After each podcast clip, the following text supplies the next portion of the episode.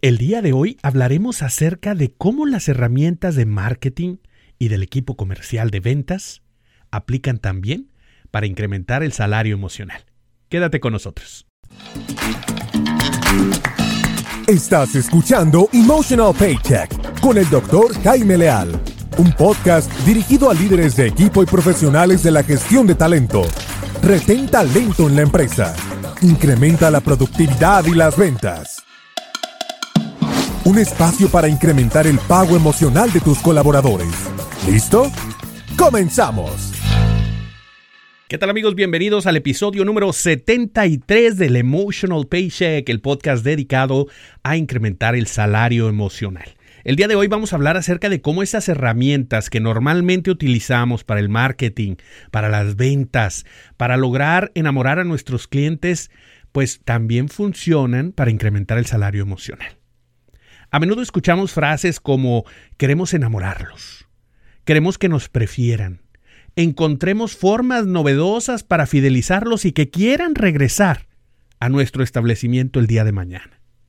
Son solo algunas de las frases que podrían describir el objetivo de cualquier empresa o servicio cuando se requieren a sus clientes o cuando se refieren a sus clientes. Pero ¿por qué razón no utilizamos este mismo enfoque cuando se trata del cliente interno. Es bien sabido dentro de las organizaciones, sin importar la industria en la que se desempeñen, que los presupuestos más bondadosos van al departamento de marketing y ventas. Posteriormente, a producción. Y luego, lo que queda, a capacitación, desarrollo y gestión del talento. Esto es algo sumamente conocido. Pero de alguna forma, los empresarios están buscando constantemente enamorar a ese cliente externo depositan grandes cantidades de dinero, grandes presupuestos en eh, enamorar, fidelizar, generar pertenencia, conexión, entender mejor esa persona a la que le vendemos. Buscamos entender cuáles son sus gustos, sus motivaciones, dónde compra, qué otros lugares visita, qué es lo que le llama la atención, qué momento de su vida atraviesa y terminamos conociendo en gran medida aquella persona a la que llamamos cliente. Y hay un cliente definido con ciertas características que compra en un café como Starbucks. Y otro cliente diferente comprará en lo que en Canadá es un Tim Hortons o un Second Cup o, em, o en algún café del Oxxo en algunos países de América Latina. Distintas cafeterías van a tener distintas personas que les compran. La persona es diferente, tiene diferente ingreso económico, diferentes motivaciones, busca diferentes cosas. Algunos solamente buscan una relación costo-beneficio, rapidez, eficiencia, mientras que otros están buscando la experiencia, la sofisticación y están dispuestos a pagar por ello. Así como nosotros encontramos diferentes personas que consumen el café, así también, pues para cualquier otro producto. Y esto no es nada nuevo para ninguna persona que sea emprendedor, que haya tenido un negocio propio que esté en el área comercial o de mercadotecnia. Definitivamente construir a estas personas ayuda a saber quién está consumiendo tu producto.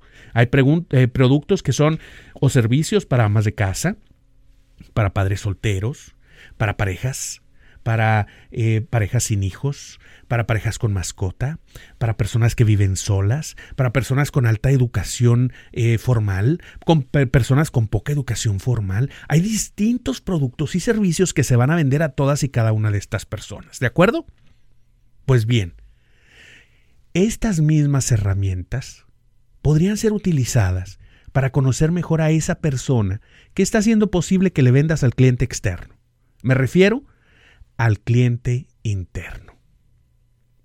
Hay algunas empresas que ya están comenzando a tener este cambio de paradigma y ven a sus empleados, a sus colaboradores, como yo les llamo, dentro de las empresas, como unos clientes internos a los que tienes que mantener con un buen servicio para que den el mejor resultado. Imagínate utilizar esas mismas frases que utilizamos previamente para definir lo que queremos hacer con nuestros empleados. Queremos enamorarlos. Queremos que nos prefieran. Encontremos formas novedosas de fidelizarlos y que quieran volver al día siguiente. Imagina una empresa que está pensando de esa forma y genera entornos de trabajo con alto bienestar y por supuesto alto salario emocional. Bien lo dice Richard Branson, cuida a tus empleados porque ellos cuidarán de tus clientes. Una frase que deja en claro el enfoque de liderazgo de sus empresas. Pero ¿qué podemos hacer para comenzar ese enfoque? Aquellas personas que estén ahorita liderando un equipo de trabajo, ¿cómo pueden hacer para comenzar a pensar en sus colaboradores, en sus empleados, como un cliente interno? Pues lo primero es precisamente eso, cambiar la mentalidad y decir, no son mis empleados, son mis clientes internos, ¿cómo les puedo dar un mejor servicio? Y a lo mejor dices tú, oye, pues yo soy un jefe, deberían de darme el servicio a mí. No, señor, no, señora. Usted tiene que generar un buen entorno laboral, un buen servicio a esos profesionales que vienen a invertir su tiempo a cambio de un salario económico. Generar un espacio agradable de trabajo, proveerles de las herramientas necesarias, generar expectativas de crecimiento a futuro, darles emociones positivas, una posibilidad de lograr algo, un buen pago económico, prestaciones y por supuesto, todo esto se resume en un buen salario emocional. Número dos, identifica cuál es el tipo de cliente al interno al que le estás dando el servicio. ¿Qué edad tienen? ¿Son mayores? ¿Son menores? ¿Millennials? ¿Baby boomers? ¿Generación X? ¿Cuáles son sus gustos? ¿Cuál es el tipo de, vida que llevan? ¿Les gusta la fiesta? ¿Les gusta eh, pasar tiempo libre? ¿O están en una etapa de su vida donde pues son más tranquilos, ya no están tanto en la fiesta nocturna?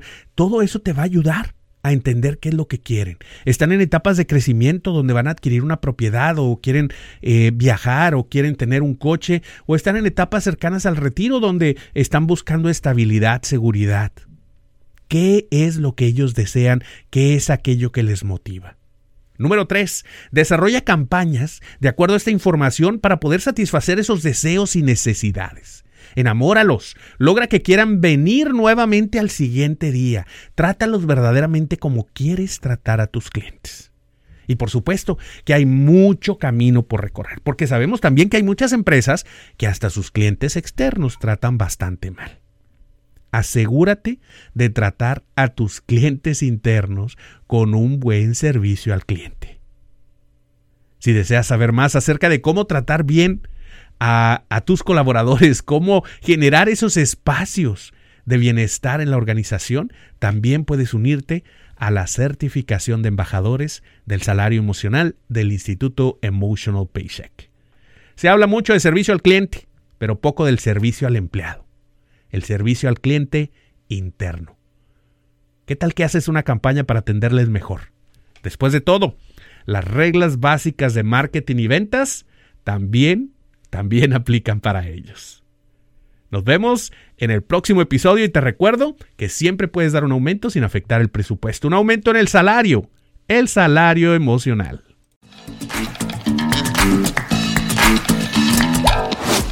Gracias por acompañarnos en un episodio más de Emotional Paycheck, una producción del Instituto Canadiense de Pago Emocional.